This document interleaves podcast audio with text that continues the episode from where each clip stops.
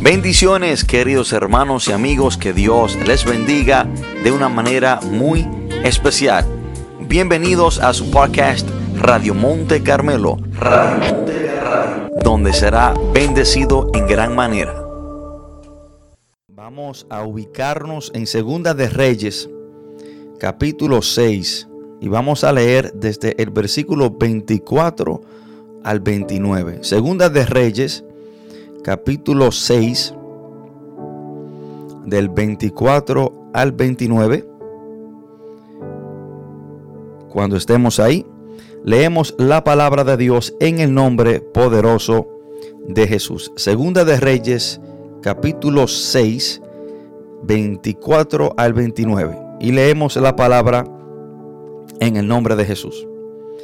Después de esto, aconteció que Ben Adab rey de Siria, reunió todo su ejército y subió y sitió a Samaria.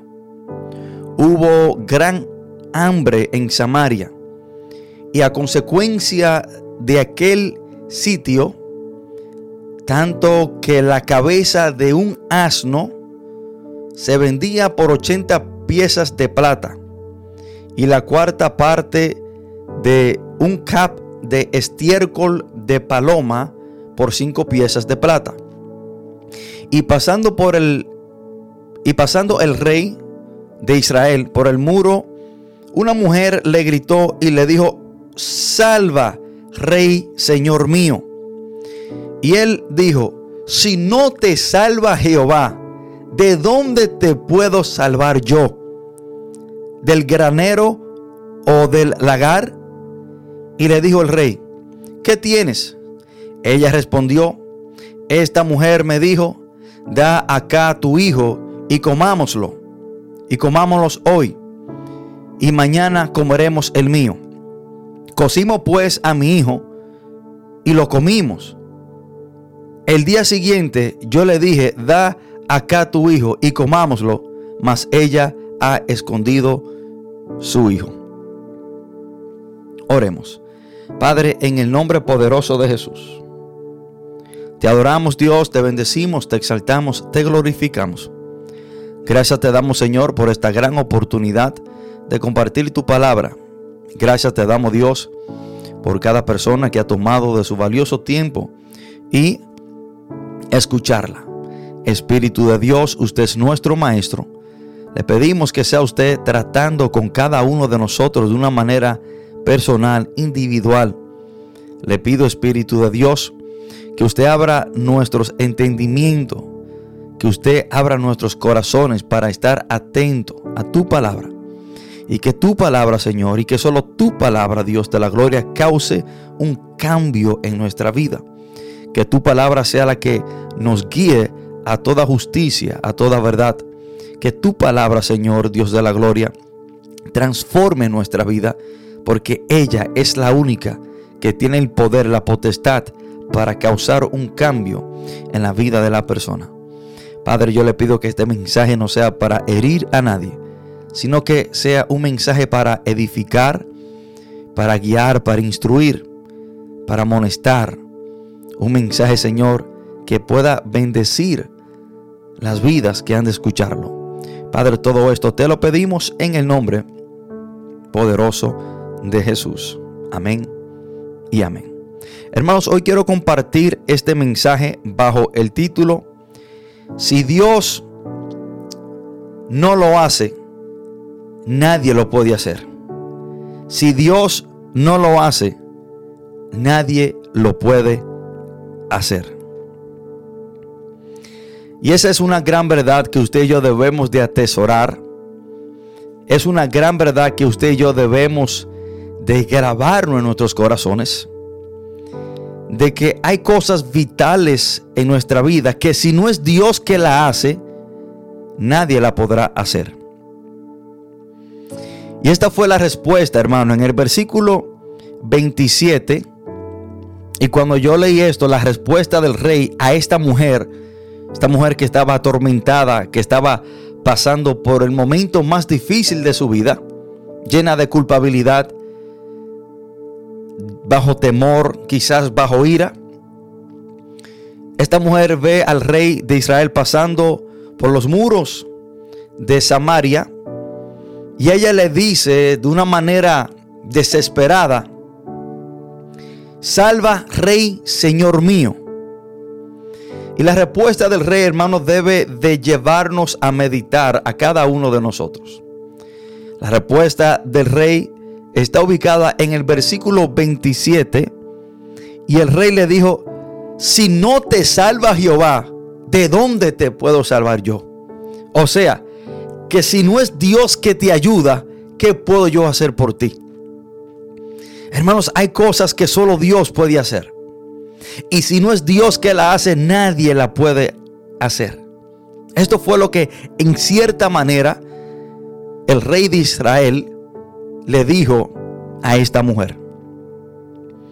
Y quiero explicarle el contexto o qué era lo que estaba sucediendo en Samaria en estos tiempos. En los tiempos del profeta Eliseo, que fue el sucesor del profeta Elías, la ciudad de Samaria estaba rodeada por los asirios. Y dice la palabra que el rey Ben Adab fue con su ejército de Siria y sitió, o sea, rodeó la ciudad de Samaria. Y esto era una estrategia militar que hacían los, los reyes cuando iban, querían tomar una ciudad, la rodeaban y nadie podía ni entrar ni salir de la ciudad. Y hacían esto con el final propósito de que los alimentos que habían dentro de la ciudad se acabaran y las personas tuvieran que ya rendirse, porque si no se iban a morir de hambre. Porque la ciudad de Samaria estaba sitiada o rodeada. Los alimentos que tenían dentro de la ciudad, eso eran lo único. Y eventualmente se iban a acabar. Y esto era lo que estaba sucediendo. Los de Samaria solamente tenían los alimentos que tenían actualmente cuando fueron sitiados cuando fueron rodeados por los sirios. Y eventualmente este alimento se le iba a acabar, lo que produjo una hambruna extrema dentro de Samaria. Y había una escasez de alimentos en Samaria y una, una, una hambruna tan grande, casi nunca vista anteriormente. De tal manera, el hambre que había era tan grande en Samaria que alimentos, o bueno, o cosas que en otro tiempo se hubiesen botado como basura, ya tenían un valor tan grande porque las personas estaban tan desesperadas que se comían lo que sea. De tal manera que dice la palabra de Dios en el versículo 25 que la cabeza de un burro se vendía por 80 piezas de plata para ellos comérsela. Primeramente debemos de saber y, vemos la desesperación. El burro era un animal considerado como inmundo para los de Israel. No podían comer ningún animal considerado como inmundo. Ahora, ellos están en una necesidad tan grande que no solamente se comieron el burro, sino que aún hasta la cabeza de un burro estaba valiendo dice la palabra, 80 piezas de plata. Ahora, si nosotros traemos a la actualidad, en ese entonces, 80 piezas de plata, eso equivale a 176 dólares. Hermano, miren el hambre tan grande, miren la escasez tan grande, que la cabeza de un burro para ello comérsela estaba valiendo 176 dólares que en pesos eso viene siendo 9.609 pesos. Los del pueblo de Israel estaban pagando 9.609 pesos por la cabeza de un burro para comérsela. Y dice más en adelante que también en el versículo 25 dice, y la cuarta parte de un cap de estiércol de palomas por cinco piezas de plata. Ahora, Eso venía saliendo como en 11 dólares, que en pesos son 600 pesos. Y cuando se habla de estiércol de paloma, hay algunas personas que creen que era literalmente estiércol de paloma o excremento de paloma, pero también eh, hay otros que dicen que era una planta que producía un tipo de grano que se comía, que aún esa planta se consume en el Medio Oriente. Pero el punto es el precio tan elevado por la gran hambruna que había en Samaria. Pero eso no es nada. El hambre era tan grande y aquí entramos en la conversación del rey y esta mujer. El hambre era tan grande que los de Samaria habían comenzado, hermanos, a practicar lo que se llama canibalismo. O sea, un ser humano comerse a otro ser humano. Y dos mujeres entran en un acuerdo. Ellas dicen, bueno, hoy vamos a comernos a tu hijo, vamos a matarlo, vamos a cocinarlo y nos lo vamos a comer. Y mañana nos vamos a comer el mío. Hermano, la hambre era tan grande que esta madre decidió matar a su propio hijo para comérselo. Yo no sé si usted está entendiendo lo que aquí está sucediendo. Hermano, esto es un registro en la Biblia de canibalismo. Una madre estuvo dispuesta a matar a su hijo, a cocinarlo para comérselo. Bueno, y así lo hicieron. Pero se da el caso que la mujer que había coincidido con ella de comerse el hijo de una hoy y el de ella mañana, ya que ella se sacia, ya que se quita el hambre y se come el hijo de su compañera, al próximo día cuando le tocaba comerse el hijo de ella, ella lo esconde. Y ahí es que esta mujer, hermano, ve al rey pasar y le grita, salve, Señor mío. Y el rey le dice a esta mujer lo que hoy vengo a decirte. Si no te salva Jehová, ¿de dónde te podré salvar yo? Hermanos, y la respuesta del rey a esta mujer desesperada, a esta mujer desconsolada, porque se había comido su propio hijo, es la respuesta que usted y yo debemos de atesorar en nuestra mente y en nuestros corazones si no es Dios que hace la obra en nuestra vida, nadie la podrá hacer. Hoy vengo a decirte que las cosas más importantes, las cosas vitales en la vida del ser humano, solo Dios la puede hacer. Hay momentos en nuestras vidas de desesperación, hay problemas tan grandes en nuestras vidas que solo Dios nos puede ayudar. Y el rey le dijo a esta mujer que si no es Dios que le va a ayudar o que le pueda ayudar, él no puede hacer absolutamente nada.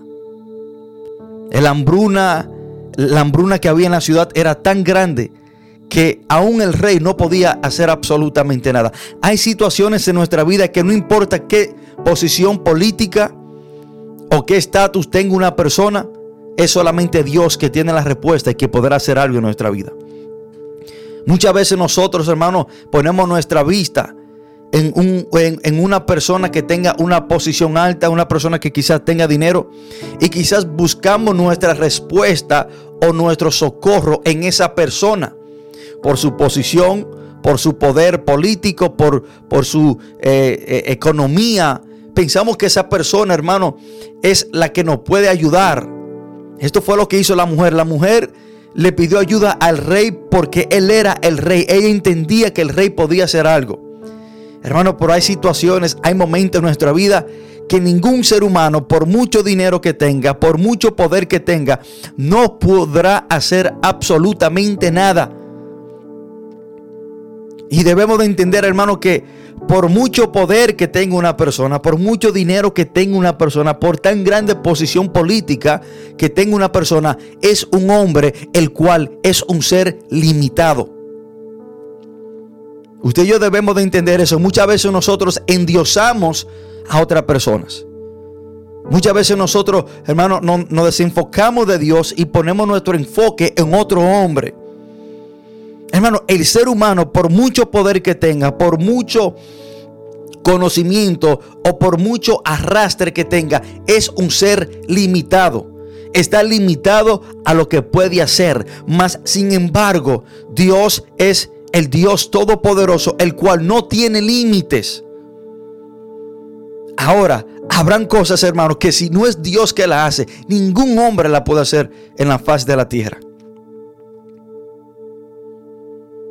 Hermanos, hay cosas que el hombre,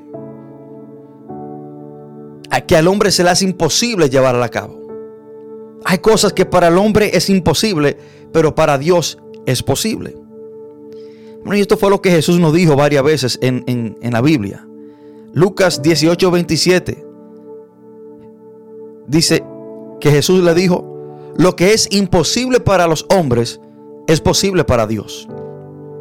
Mateo 19, 26 dice, y mirándolo Jesús le dijo, para los hombres esto es imposible, mas para Dios todo es posible. Hay cosas, muchas cosas, que para el hombre son imposibles de hacer. Mas para Dios absolutamente todo es posible. Hermano, para Dios llevar algo a cabo, Dios solamente tiene que dar la palabra. Hermano, para que algo suceda en la tierra, Dios solamente tiene que dar la palabra, dar la orden y se tiene que llevar a cabo. Y debemos de saber, hermano, que cuando Dios manda, el diablo obedece.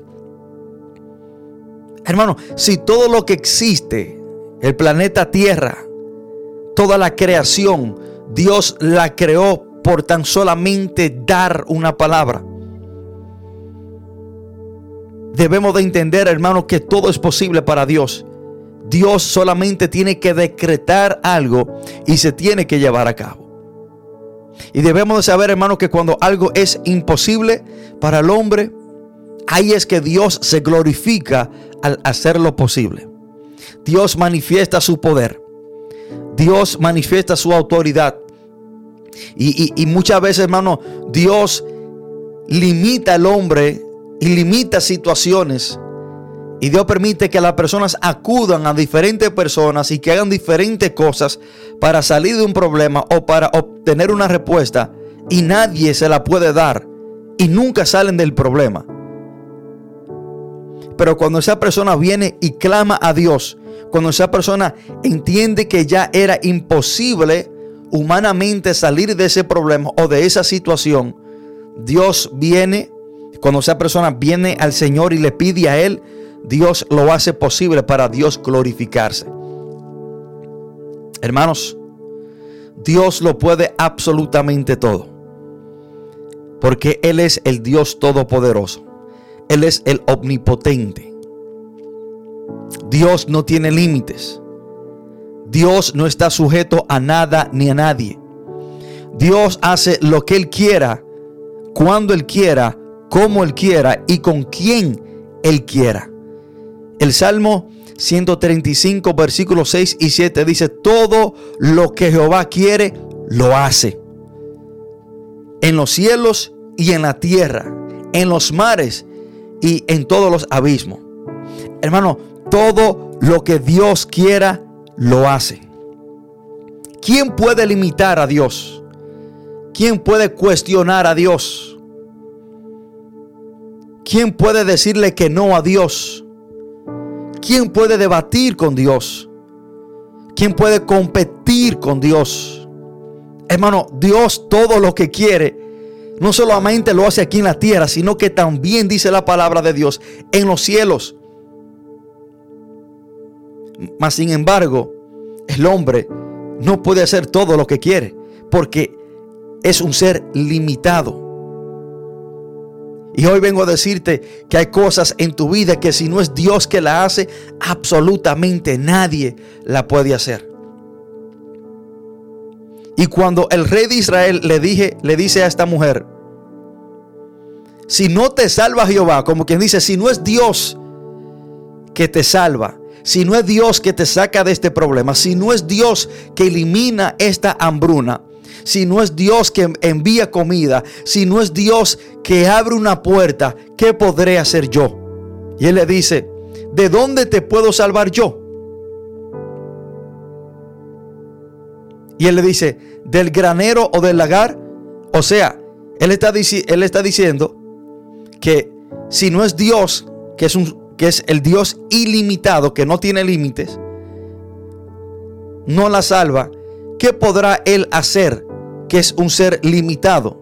Y él dice, ¿del granero o del lagar? Como quien dice, yo estoy limitado. En el granero no tenemos nada, ni en el lagar tampoco. Te puedo dar granos o te puedo dar vinos, no puedo porque no hay. Usted y yo, hermanos, debemos de saber que usted y yo como seres humanos tenemos límites. Y por grande o, o, por gran posición que usted vea que una persona tiene, también es un ser limitado. Mas sin embargo, Dios hace todo lo que quiera. Como Él quiera, con quien Él quiera y donde Él quiera. El libro de Job capítulo 42 versículo 2 dice, Yo sé que tú puedes hacer todas las cosas y que ningún propósito tuyo puede ser estorbado.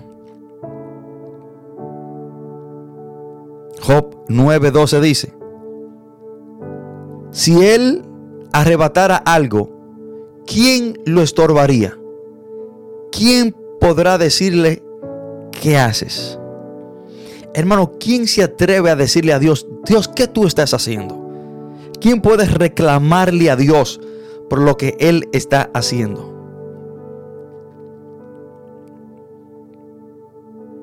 Hermanos, muchas veces nosotros le ponemos límites a un Dios ilimitado. Dios no tiene límite porque Él lo puede todo. Mas, sin embargo, el ser humano, sin importar su posición, sin importar sus riquezas, es un ser limitado. Por lo tanto, hoy vengo a decirte que hay cosas en tu vida que si no es Dios que la hace, nadie la podrá hacer. Absolutamente nadie la podrá hacer. Pero también quiero decirte algo. Que si hay cosas que el hombre puede hacer que Dios no puede hacer. Escuchen esto. Préstale mucha atención para que no se me confunda. Si hay cosas que el hombre puede hacer que Dios no puede hacer. Y le voy a nombrar cuáles son esas cosas. Primero, el hombre puede pecar y el hombre es muy bueno pecando, mas sin embargo es imposible que el Dios santo, santo, santo peque o haga algo incorrecto o algo mal. Es imposible de que Dios peque. El hombre sí puede pecar, pero a Dios eso se le hace imposible. Dios no puede pecar. Y es que Él no puede pecar porque tiene un límite, sino es porque Dios es tres veces santo. Se va contra la naturaleza del Dios santo, santo, santo. Ahora, ¿qué es otra cosa que el hombre puede hacer que Dios no puede? Números 23, 19 dice, Dios no es hombre para que mienta, ni hijo de hombre para que se arrepienta. Ahora, Dios no puede mentir. Dios no va a mentir. Ni tampoco Dios se va a arrepentir. El hombre sí puede mentir y es muy bueno. El hombre ha creado una gran habilidad para mentir. El hombre sí puede arrepentirse. Yo puedo decirte algo hoy y arrepentirme mañana de eso y decirte otra cosa. Mas sin embargo es imposible de que Dios mienta Es imposible que Dios te diga algo hoy y cambie de parecer mañana. Pero nosotros sí podemos hacer eso. Entonces, estas son las cosas que para el hombre son posibles, pero para Dios son imposibles. El hombre puede pecar, es imposible que Dios peque. El hombre puede mentir, es imposible que Dios mienta. El hombre puede cambiar de mente y puede arrepentirse de lo que ha dicho y decirte otra cosa. Mas sin embargo, Dios dice la palabra que no es hijo de hombre para arrepentirse. Lo que Dios dice, eso se va a cumplir. Las promesas que Dios te ha dicho, lo que Dios a ti te ha dicho personalmente que Él hará en tu vida, o lo que Él ha dicho que hará contigo, tenlo por seguro que se va a cumplir. Porque Dios no es hijo de hombre para arrepentirse. Y números 23, 19 concluye, Él dijo, y no hará, habló, y no lo ejecutará. Estas son las cosas que para el hombre son posibles, mas para Dios son imposibles. Y dentro de los muchos engaños que el diablo ha inyectado en la humanidad, está el que le ha hecho pensar a muchas personas que hay cosas que otras personas pueden hacer por ellos, o hay cosas que ellos mismos pueden hacer por sí mismos, o que quizás otras personas pueden hacer por ellos, que solamente Dios puede hacer. Entonces eso conlleva a las personas a desenfocarse de Cristo Jesús. Eso conlleva a las personas a en vez de poner su vista en Cristo Jesús, confiar, depender de Él, porque hay cosas que solamente Jesús puede hacer en la vida del hombre. Pero al diablo decirle, no, no, pero fulanito te puede ayudar en eso. Tú mismo puedes hacer eso. Tú no necesitas a Dios. Tú mismo lo puedes hacer. Entonces, al diablo inyectarle esta horrible mentira, el hombre en cierta manera se independizado de Dios. Hay personas, hermanos, que, que han escrito libros de autosuperación, que ellos mismos se ayudan o que pueden ir, que pueden ir a, a otra persona para recibir una ayuda, una liberación de algo, de una atadura, de un pecado o de cualquier situación, en vez de venir a Cristo Jesús, el que todo lo puede, se enfocan en otra persona limitada. Entonces, que lo que el diablo ha hecho a través de los tiempos es, hermano, es desenfocar al ser humano de Jesús, de que el hombre ya no ponga su vista en Cristo Jesús. Entendiendo, hermano, que a eso es, lo que la palabra nos llama. La palabra nos llama en Hebreos 12, 2, puesto los ojos en Cristo Jesús, el autor y consumador de la fe. Entonces, que nuestro enfoque tiene que ser Jesús. Que nosotros debemos de confiar, depender de Él. Y déjeme decirle que hay enfermedades que si no es Dios que la trata, que si no es Dios que sane esa persona, ningún hombre la podrá sanar. Déjeme repetirle eso. Hay enfermedades que personas tienen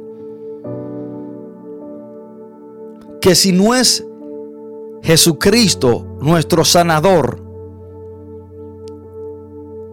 que la sana, ningún hombre podrá hacerlo.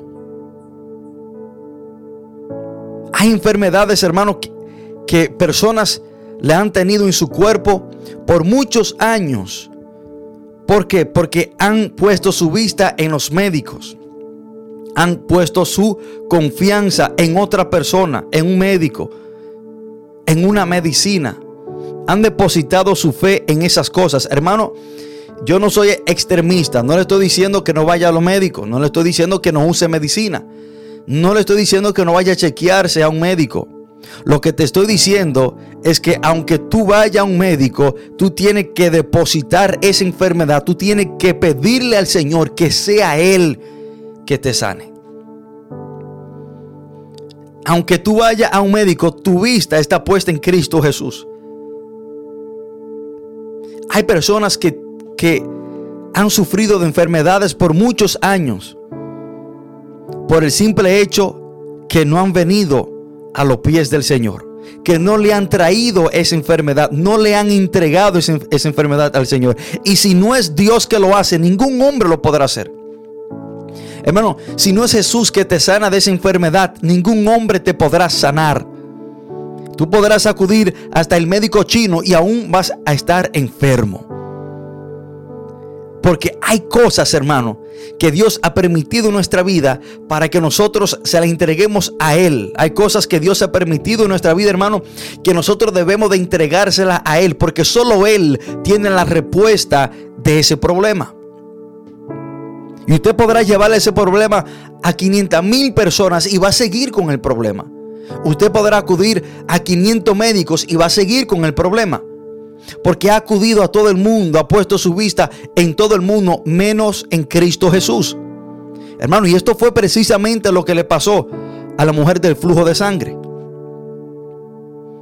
Y lo que yo le estoy diciendo, hermano, no se lo estoy diciendo bajo una emoción. Te voy a dar un fundamento bíblico y un ejemplo bíblico de que hay enfermedades que si tú no vienes a los pies de Cristo con ella, que si no es Dios que te sana, nadie te podrá sanar. Marcos capítulo 5, versículos 25 al 29. Pero una mujer que desde hacía 12 años padecía de flujo de sangre, o sea, esta mujer se estaba muriendo, se estaba desangrando, 12 años desangrándose. Y había sufrido mucho de muchos médicos y gastado todo lo que tenía y nada había aprovechado. Antes, escuchen esta parte, antes le iba peor. Cuando yo hablar de Jesús, vino por detrás entre la multitud y tocó su manto, porque decía, si tocar tan solamente su manto, seré salva. Y enseguida la fuente de su sangre se secó y sintió en el cuerpo que estaba sana de aquel azote.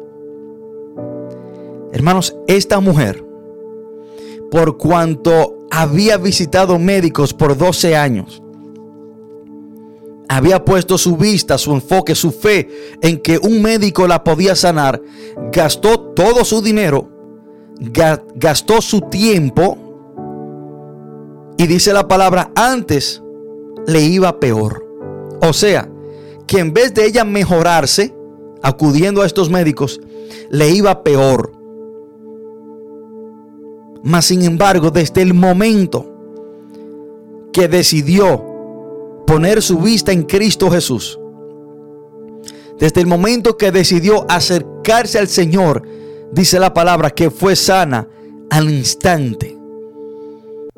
Hermano, lo que tú quizás has intentado hacer por 15 o 20 años y que no lo ha logrado hacer, porque tú quizás has intentado de, conseguir o lograr eso por medio de otras personas o quizás por medio de ti mismo. Yo te garantizo que si tú vienes a Jesús, si te acercas a Jesús, si pones tu fe, tu vista en Él, Dios lo hará. Porque hay cosas que si no es Dios que la hace, ningún hombre la podrá hacer. Hermano, si no hubiese sido Jesús que sanó a esta mujer, ningún hombre lo podía hacer. Incluso ella había tenido 12 años intentando. Sin embargo, la cosa le iba peor. Yo no sé si a ti te está yendo peor. Tú tratando de, de tú resolver tu problema, tú tratando de salir de esa enfermedad o de cualquier situación. Y si te está yendo peor es porque tú has acudido a todo el mundo menos a Cristo Jesús. Hermanos, hay cosas en tu vida que han empeorado porque no has venido al que sí te puede ayudar. Hermano, es que hay cosas que si no es Dios que las hace, nadie la podrá hacer. Lo mismo vemos en el paralítico de Bethesda. Tenía 38 años esperando que alguien lo entrara en el estanque de Siloé. 38 años esperando que otra persona, mas sin embargo, desde que Jesús pasa por ahí, una espera de 38 años se acaba desde que esa persona tiene un encuentro con Jesús. Déjame decirte que hay problemas, hay, tormentas en tu vida, que si no es Jesús que te saca, ningún hombre te podrá sacar. Escúcheme esto, yo no sé cuál sea tu tormenta, yo no sé cuál sea tu problema, yo no sé con qué tú estás batallando, pero si no es Jesús que te saca de esa tormenta, nadie te podrá sacar. Si no es Jesús que se monte en tu barca, tú no podrás salir de esa tormenta. Tu tormenta quizá pueda ser un, pecado con el cual tú estás batallando. Tu tormenta quizá puede ser una adicción a las drogas, al alcoholismo. Quizás es un problema familiar. Quizás es un problema emocional económico, no sé cuál sea tu tormenta. Pero déjame decirte que si no es Jesús que te saca de esa tormenta, nadie te podrá sacar. No importa cuánto tú intentes salir de la tormenta, si no es Jesús que se monta contigo en la barca, tú no podrás salir. Juan capítulo 6 del 16 en adelante. Al anochecer descendieron sus discípulos al mar y entrando en una barca iban cruzando el mar hacia Capernaum.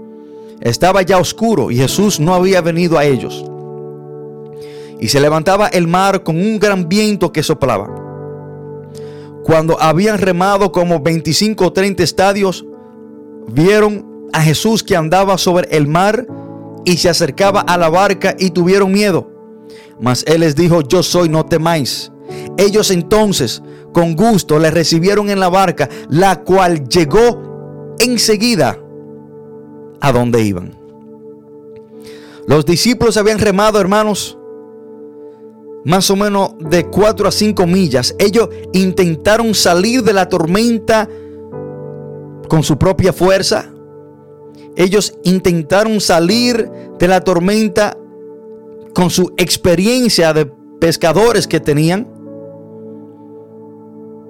Y al ellos remar y remar y remar, vemos el intento humano de salir de esta tormenta, mas dice la palabra que aún estaban en la tormenta. Pero desde el momento que ellos invitaron a Jesús en su barca, les recibieron, dice la palabra, que llegaron a donde iban. Enseguida. Hay problemas en tu vida que si tú no recibes a Jesús, primeramente en tu vida como tu Señor y Salvador y lo invita a Él, a tu barca, a tu problema, a tu tormenta, no vas a poder salir de ella. Si no es Dios que lo hace, nadie lo podrá hacer. Si no es Jesús que te saca de esa tormenta, hermano, nadie te podrá sacar. Desde el momento que Jesús entra en la barca, dice la palabra, que llegaron a donde ellos querían llegar. Y de cuenta, hermano, que habían remado de 4 a 5 millas, pero aún estaban en medio de la tormenta. Hay problemas, hay situaciones en tu vida que si no es Jesús que te saca de ella, nadie te podrá sacar. Hermanos, si no es Jesús que te cambia, nadie te podrá cambiar. Dentro de las cosas que solamente Dios puede hacer, que el hombre no puede, está transformar, cambiar a una persona. Hermano, nadie cambia a nadie. Ningún ser humano tiene la potestad, el poder para cambiar a nadie. Ninguna creencia, ninguna institución, ninguna religión, ningún hombre, ningún líder espiritual puede cambiar a otra persona. Un pastor no cambia a nadie. Un católico no cambia a nadie. Un testigo de Jehová no puede cambiar a nadie. El único que tiene el poder, la autoridad para causar una transformación genuina, permanente en la vida de una persona se llama Cristo Jesús. Me acuerdo que cuando me convertí en la prisión federal de los Estados Unidos, una de mis familiares me dijo, ay Javier, te lavaron el cerebro en la prisión. Yo dije, bueno, sí, me lavaron el cerebro en la prisión, pero no fue ningún hombre que me lo lavó. Y en realidad sí, e, el cerebro mío estaba muy sucio. Lo que yo tenía, hermano, era basura, suciedades escombros en mi cerebro. Lo que yo pensaba era continuamente el mal. Tenía una mente sucia, corrupta. Y sí, me lavaron el cerebro. Pero el que me lavó el cerebro en la prisión no fue un pastor, no fue un, evangélico, no fue ningún hombre. El que me lavó el cerebro, el cerebro en la prisión fue Cristo Jesús. En realidad sí, a mí me lavaron el cerebro en la prisión, pero fue Jesucristo. Fue el hermano que con cloro y mucho jabón me lavó el cerebro porque lo tenía sucio, corrupto, perdido. El que cambió mi vida fue Jesucristo. No fue la prisión federal de los Estados Unidos que cambió mi vida. No fue una institución que cambió mi vida. No fue un pastor dentro de la prisión que cambió mi vida. El que transformó y cambió mi vida fue Jesucristo. Cuando yo lo conocí a Él, encarcelado en la prisión de los Estados Unidos, Él transformó, cambió mi vida. Él lavó mi cerebro. Sí, lo lavó. Y ese lavado no fue por ningún hombre, sino fue por Jesucristo. Comenzó a cambiar mi manera de pensar. Comenzó a cambiar todo ese odio. A lavarme del rencor, de la malicia, de, de la violencia comenzó a lavar mi manera de hablar. Comenzó, hermano, a lavar mi manera de pensar. Y eso es precisamente lo que hace Jesús. Segunda de Corintios capítulo 5, 17 dice, de modo de que si alguno está en Cristo es una nueva criatura. Hermano, todo es nuevo. Es una nueva criatura. Todas las cosas viejas han pasado. He aquí, todas son hechas nuevas. Y cuando ese familiar me dijo, Javier, te lavaron el cerebro en la prisión, yo sí. Pero no fue ningún hombre que me lo lavó, me lo lavó Cristo. Cristo lavó mi mente, lavó mi corazón, me hizo una nueva criatura. Ya yo no soy la persona que yo era antes. Ya yo no tengo una mente maliciosa. Ya yo no continuamente maquino el mal. Ya yo no, ya yo no estoy lleno de odio, de ira, de rencor, de violencia. Sí, hermano, a mí me lavaron el cerebro, pero fue Cristo que me lo lavó. Si no es Jesús que te cambia, ningún hombre te podrá cambiar. Ni tú mismo te podrás cambiar. Personas que dicen, bueno, el cambio comienza contigo mismo, tú mismo diciéndote, tú mismo, no hermano, usted podrá cambiar 500 mil veces y usted va a seguir siendo la misma persona. Porque usted sabe las veces que yo, desesperado, en depresión, llegaba a un apartamento en los Estados Unidos a las 4 o 5 de la mañana de venir de una fiesta, de un club. Y cuando yo llegaba a mi casa, yo me decía, wow, pero yo necesito cambiar mi vida. Y yo me decía, bueno, si yo no cambio, o a mí me van a matar, o voy a caer mal preso. Yo sabía que el estilo de vida que yo estaba viviendo, hermano, me estaba llevando directamente a un final horrendo. Yo sabía que lo que a mí me esperaba era la cárcel por muchos años o quizás la muerte. Entonces yo me decía que yo tenía que cambiar. Hermano, y yo tomaba decisiones y yo decía, bueno, yo voy a cambiar, yo voy a comenzar a hacer esto. Yo necesito cambiar mi vida. Y yo ejecutaba algunos cambios momentáneos, pero eventualmente regresaba a la misma suciedad. Regresaba siendo la misma persona porque yo mismo no me pude cambiar a mí mismo. Hermano, es que hay cosas que si no es Dios que la hace, el hombre no la puede hacer. Hermanos, otra cosa que si no es Dios que la hace, el hombre no puede hacer es perdonar tus pecados. Déjeme decirle, hermano, que nadie más te puede perdonar de tu pecado sino solamente nuestro Señor Jesús. El perdón de nuestro pecado proviene de cuando nos arrepentimos y por la sangre de Cristo somos perdonados de nuestros pecados. Ningún hombre, absolutamente ningún hombre, a ti te puede perdonar por tus pecados, sino solamente la sangre de Cristo nos perdona de nuestros pecados. Y la palabra dice, hermano, que si hemos pecado, podemos confesarle nuestro pecado a Dios y Él nos perdona. Que si hemos pecado, abogado tenemos para con Dios a Cristo Jesús. Entonces, hermano, no es de que yo mismo me voy a perdonar de mis pecados. Eso es una gran mentira del diablo. La persona que dice, no, tú tienes que perdonarte tú mismo. Mentira, usted podrá perdonarse usted mismo 500 mil veces y usted seguirá siendo culpable de sus pecados delante de Dios. Porque lo único que a ti te limpia y te perdona de tus pecados es la sangre de Cristo cuando tú lo recibes como tu Señor y Salvador. Hermano, Efesios 1.7 dice, en el cual tenemos redención por su sangre la remisión de pecados por la riqueza de su gracia. Por la sangre de Cristo tenemos redención. Por la sangre de Cristo tenemos remisión de pecados. O sea, perdón de pecado por la sangre de Cristo. Usted podrá perdonarse usted mismo 500 mil veces, morirse y terminar en el infierno.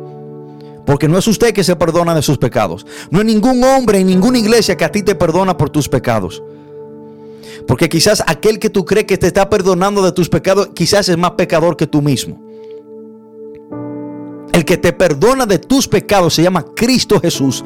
Solamente Él fue el Cordero perfecto de Dios que cumplió todos los requisitos para morir por nosotros en la cruz del Calvario y su preciosa sangre perdonaron de nuestros pecados. Hermanos, Dice la palabra de Dios, Juan 1.29. Cuando Juan el Bautista vio a Jesús, dijo, he aquí el Cordero de Dios que quita el pecado del mundo. Entonces, hermano, para tú recibir perdón de tus pecados, es por medio de Jesús. Solamente Jesús te puede perdonar de tus pecados. La sangre que Él derramó en la cruz del Calvario es suficiente para tú recibir perdón de tus pecados. Concluyo con esto. Hermano, solo por medio de Jesús podemos ser salvos. Solo Dios por medio de su Hijo Jesucristo puede salvar al más vil pecador. Hermano, usted no podrá salvarse a sí mismo Usted no podrá entrar al reino de Dios usted haciendo buenas obras o usted, entre comillas, siendo una buena persona.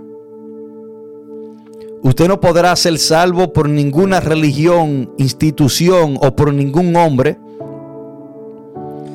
Ningún pastor a ti te puede salvar, ni evangelista, ni predicador, ni profeta, ni nadie. El único que salva, si no es Dios que salva a una persona, nadie podrá entrar al reino de Dios. Si no es hermano por la obra redentora de Cristo Jesús, si no es por medio de Jesús, no podemos ser salvos.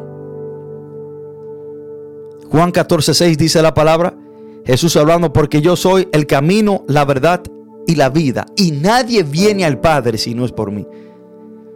Ahora que si no es Jesús que salva, salva al hombre, ¿quién te podrá salvar? Si Jesús no es tu único y suficiente Salvador, ¿cómo tú podrás llegar al cielo? Si Jesús no es tu camino, ¿cómo tú podrás llegar al Padre? ¿Cómo? ¿Por medio de otra persona? ¿Por medio de una iglesia? ¿Por medio de lo que te diga otro? ¿Por medio de tú hacer algunas cosas? ¿Por tú guardar? No, no, no. Usted es salvo, hermano, por la obra redentora de Cristo Jesús. Jesucristo es nuestro camino al Padre. Hechos 4:12 dice la palabra, en ningún otro hay salvación, porque no hay otro nombre bajo el cielo dado a los hombres en que podamos ser salvos. En ningún otro hay salvación, porque no hay otro nombre bajo el cielo dado a los hombres en que podamos ser salvos. No hay, no hay otro medio de salvación. No hay otro método, no hay nada que usted pueda hacer. No hay nada que otra persona pueda hacer por usted para usted ser salvo. Usted mismo mientras está vivo tiene que entregarle su vida a Cristo, confesarlo como su Señor y Salvador, para, para que cuando muera poder heredar el reino de Dios.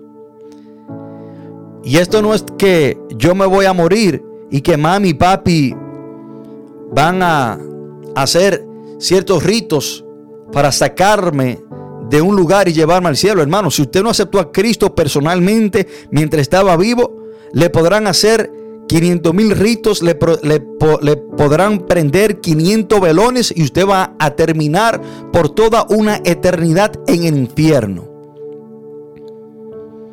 Porque así si fuera fácil. Yo voy a vivir mi vida como yo quiera vivirla. Yo voy a a pecar y voy a hacer todo lo malo y voy a darme el gusto de mi vida aquí en la tierra. Y a mi familia le voy a dejar cierta cantidad de dinero para que cuando yo me muera, ellos me saquen de pena o me saquen del infierno y, y que yo me vaya para el cielo.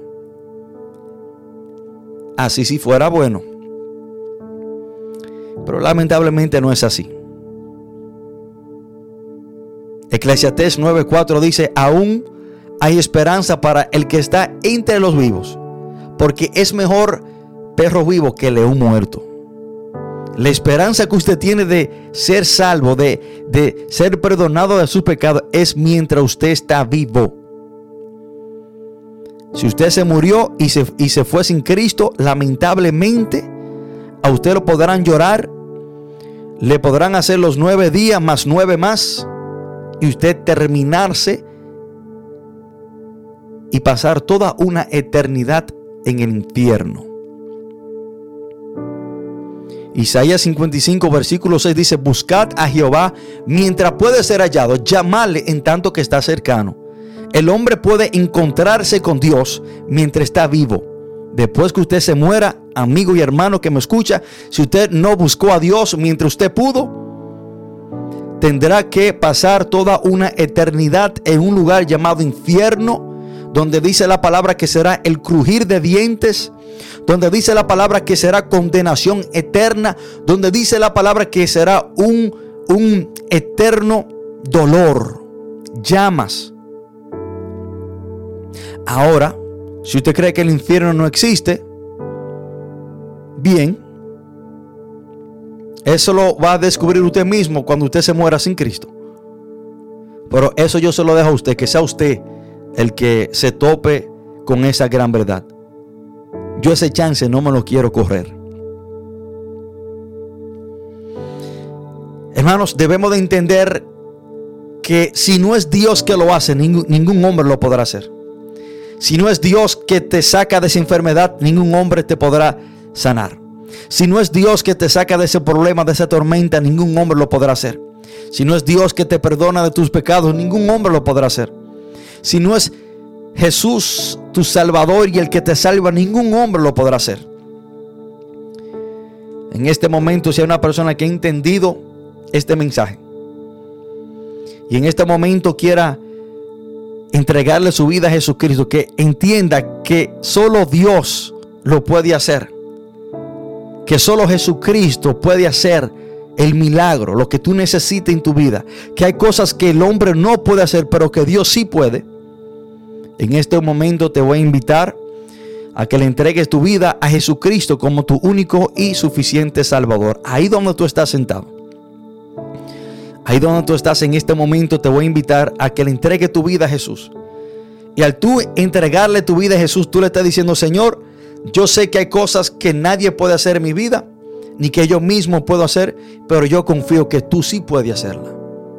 Ahí donde estás sentado, cierra tus ojos, inclina tu rostro y a esta oración para entregarle tu vida a Jesús como tu Señor y Salvador. Repita, Padre, en el nombre de Jesús. Yo te pido perdón por todos mis pecados. Reconozco, Señor, que soy un pecador. Reconozco que he hecho lo malo. Reconozco, Señor, que he vivido de espalda a ti, oh Dios. Pero hoy me arrepiento. Confieso todos mis pecados y te pido perdón por ellos. Yo confieso a Jesús como mi único y suficiente Salvador, confiando en Jesús, la salvación de mi alma y vida eterna. Yo confieso que Jesús murió y resucitó al tercer día y está sentado a la diestra de Dios. Gracias Señor por hoy recibirme como tu Hijo. Gracias Padre por hoy perdonarme. Padre, todo esto te lo pedimos en el nombre poderoso de Jesús. Amén y amén.